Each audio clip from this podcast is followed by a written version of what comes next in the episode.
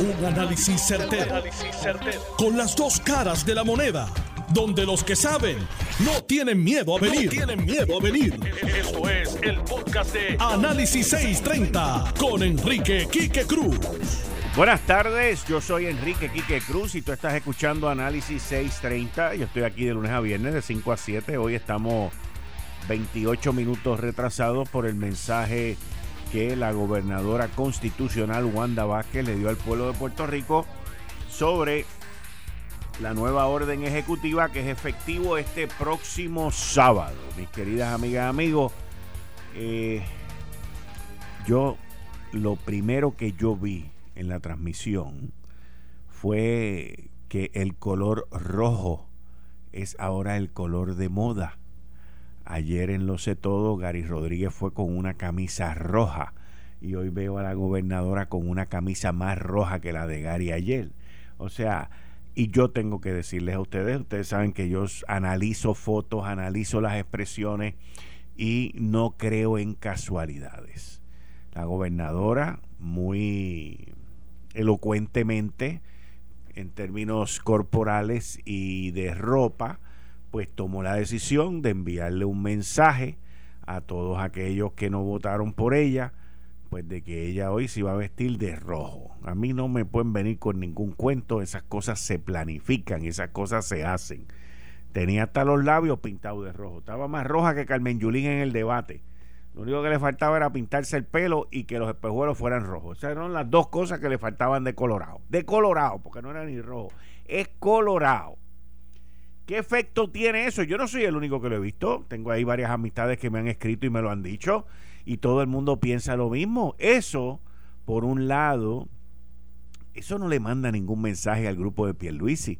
A los que votaron por la gobernadora, que son también PNP y son estadistas, dicen, ah, no, espérate, yo me voy a alinear para el lado de acá. Y eso, no sé, pero eh, tenemos que salir ya de, esto y meternos en lo otro, porque no podemos continuar eh, con la primaria. La primaria ya terminó y estamos sumergidos en una situación sumamente eh, preocupante con lo que tiene que ver con el coronavirus. La gobernadora anunció, trataron de buscar como que un happy medium, pero si usted me pregunta a mí, de las cosas que más fueron impactadas, pues tienen que ver con la, el número de personas que pueden estar en restaurantes o pueden estar en lugares, iglesias y todo ese tipo de cosas, que lo bajaron a un 25%.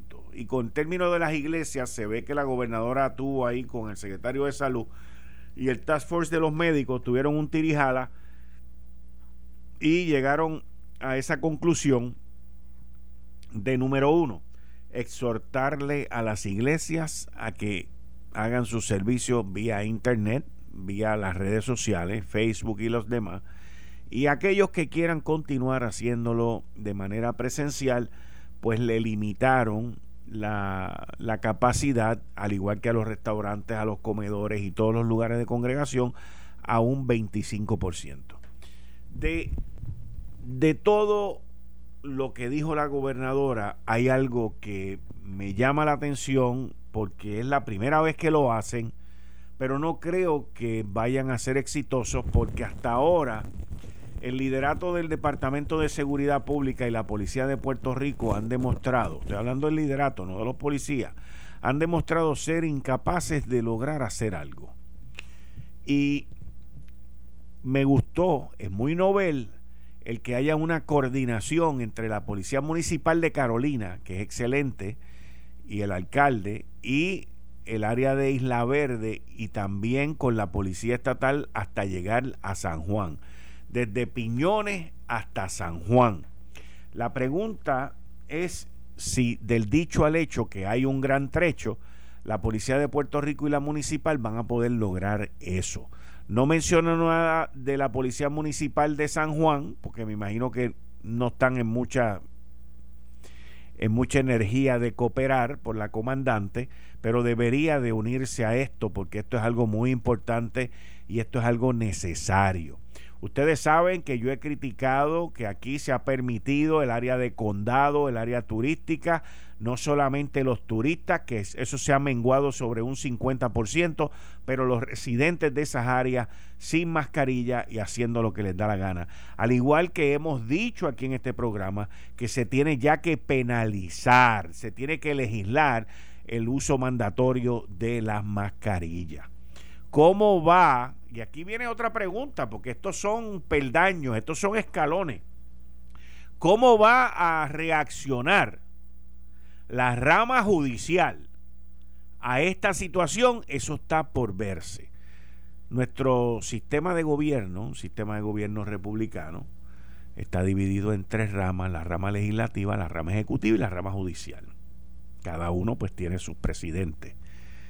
Pero la rama judicial en muchas ocasiones hace lo que les da la gana con las leyes, con las acusaciones y con las órdenes ejecutivas. Y hay que ver cómo cuando se empiecen a llevar estas personas ante los jueces que tienen esa grandiosa libertad de sala, pues cómo van a reaccionar. Porque aquí la gobernadora puede mandar, los policías pueden arrestar y pueden multar, pero si cuando llegan a una sala de un juez es ay bendito, eh, desestimado porque el policía llevaba la gorra al revés y el pito lo tenía puesto en otro lado, pues entonces se echaba todo esto. O sea, el gobierno completo, si quiere llevar a cabo la función que le toca, que es proteger la vida y proteger los derechos de una mayoría de los ciudadanos, pues tiene que, en esta, se tiene que unir e ir al unísono.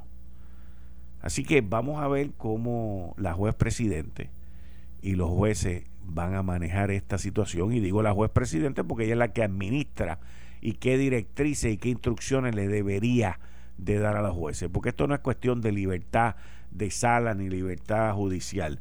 Esto es cuestión de que hay que proteger vidas. Así que atentos, atentos a todo eso. Eh, estás escuchando el podcast de Noti1. Análisis 630 con Enrique Quique Cruz.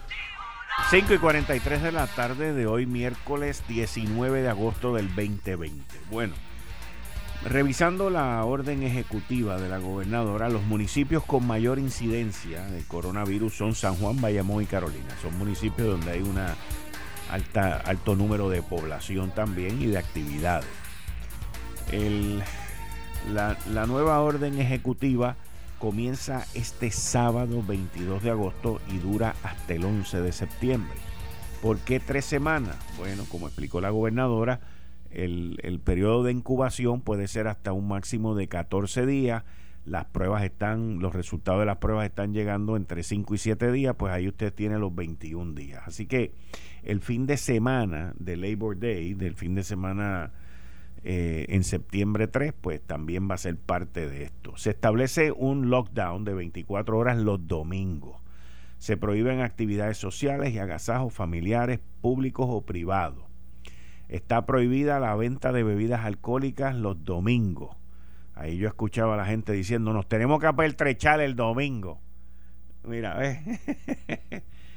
Eh, continúa la orden de no vender bebidas alcohólicas luego de las 7 de la noche cuando sea de lunes a sábado.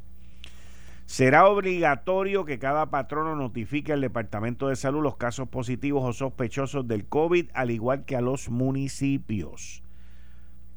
Sobre los restaurantes y comercios de alimentos, solo podrá operar el 25% de la capacidad del local. El espacio entre comensales tiene que ser de 6 a 9 pies. Los domingos los comedores estarán cerrados. Se prohíbe el consumo de alcohol en, en estacionamientos, terrenos o zonas aledañas a comercio. De permitir esta actividad, los dueños de comercio se exponen a la suspensión de sus licencias. Eso lo vengo oyendo yo desde marzo 15, pero vamos a ver. Los centros comerciales tienen que volver a permitir el 25% de su ocupación. Se arriesgan a que el centro sea cerrado por 30 días cada centro comercial tiene que identificar entradas y salidas para sus empleados, clientes y suplidores, siempre velando por la seguridad de todos. Las iglesias podrán operar siempre y cuando cumplan con los protocolos establecidos y no excedan del 25% de su capacidad. Así que ahí tienen básicamente eh, las principales áreas dentro de esta nueva orden ejecutiva que comienza este próximo sábado, próximo sábado 22 de agosto por un periodo de 21 días. Vuelvo y recalco, eh, también quiero explicarles que aquí hicieron algo que es algo un poco novel y cómo lo van a implementar y cómo van a asegurarse que esto ocurra. Y es que para mantener los comercios y distintas áreas de nuestra economía abierta, eh, los, los comercios se tienen que supervisar entre ellos. Tiene que haber un coordinador en cada uno de los comercios que se le permite la apertura. Ese coordinador tiene que, si hay un caso positivo, reportarlo al Departamento de Salud, reportarlo al municipio. Hay una autocertificación y, más o menos esto es como no le quiero llamar un invento porque es algo nuevo que, traen en, en, la mezcla esta, que la empresa privada se va a autovigilar. Y ahí es donde entra la situación que yo creo que va a crear algún tipo de problema, pero que yo estoy seguro que los empleados son los que van a vigilar a los patronos que no estén cumpliendo con las medidas de seguridad y de salubridad de las cuales la gobernadora está hablando, habló durante el día de hoy. Hay mucha alarma, con razón, hay muchos cambios, con razón, y lo que están buscando es detener el alza en los aumentos, cuando digo alza, perdonen la redundancia, pero en los aumentos de muertes, hospitalizaciones y contagios. Así que Miren, eh, yo creo, en mi opinión, que lo más importante de todo esto es el enforcement, el que la policía de Puerto Rico, las distintas policías municipales se unan y puedan eh, intervenir con estas situaciones y que esas intervenciones logren los resultados que se espera que logren en los tribunales. Porque de lo contrario, la gente va a seguir haciendo lo que les da la gana. No mencionó nada de campañas políticas, no mencionó nada de rally y de las situaciones que hemos vivido durante las últimas dos semanas, pero eh, la agrupación, no se pueden hacer filas para recoger comida, eh, hay, una serie de, de medidas que va a ser necesario que el aparato gubernamental que sigue descansando únicamente sobre el secretario de salud y critico eso por parte del gobierno, eh, salga, hable, comunique.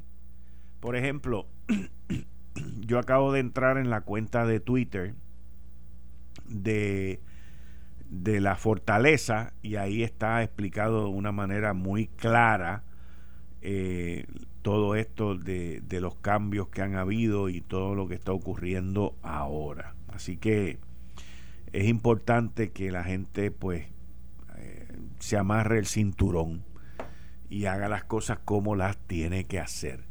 Yo creo que esto de la autocertificación y de la autosupervisión por parte de la empresa privada y todo esto que habló el ingeniero Daneri, yo creo que esto tiene mucho que ver con el ejemplo que muy pocos, bueno, no, no quiero decir muy pocos, pero con el ejemplo que las cadenas de supermercados locales han dado en esta pandemia.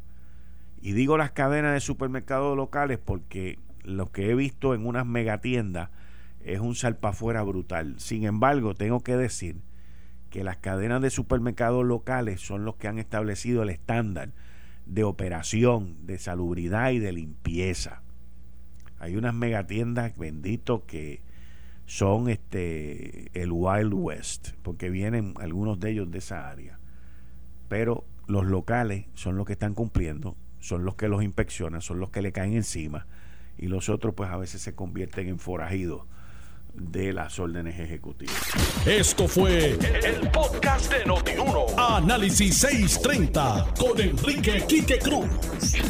Dale play a tu podcast favorito a través de Apple Podcasts, Spotify, Google Podcasts, Stitcher y notiuno.com.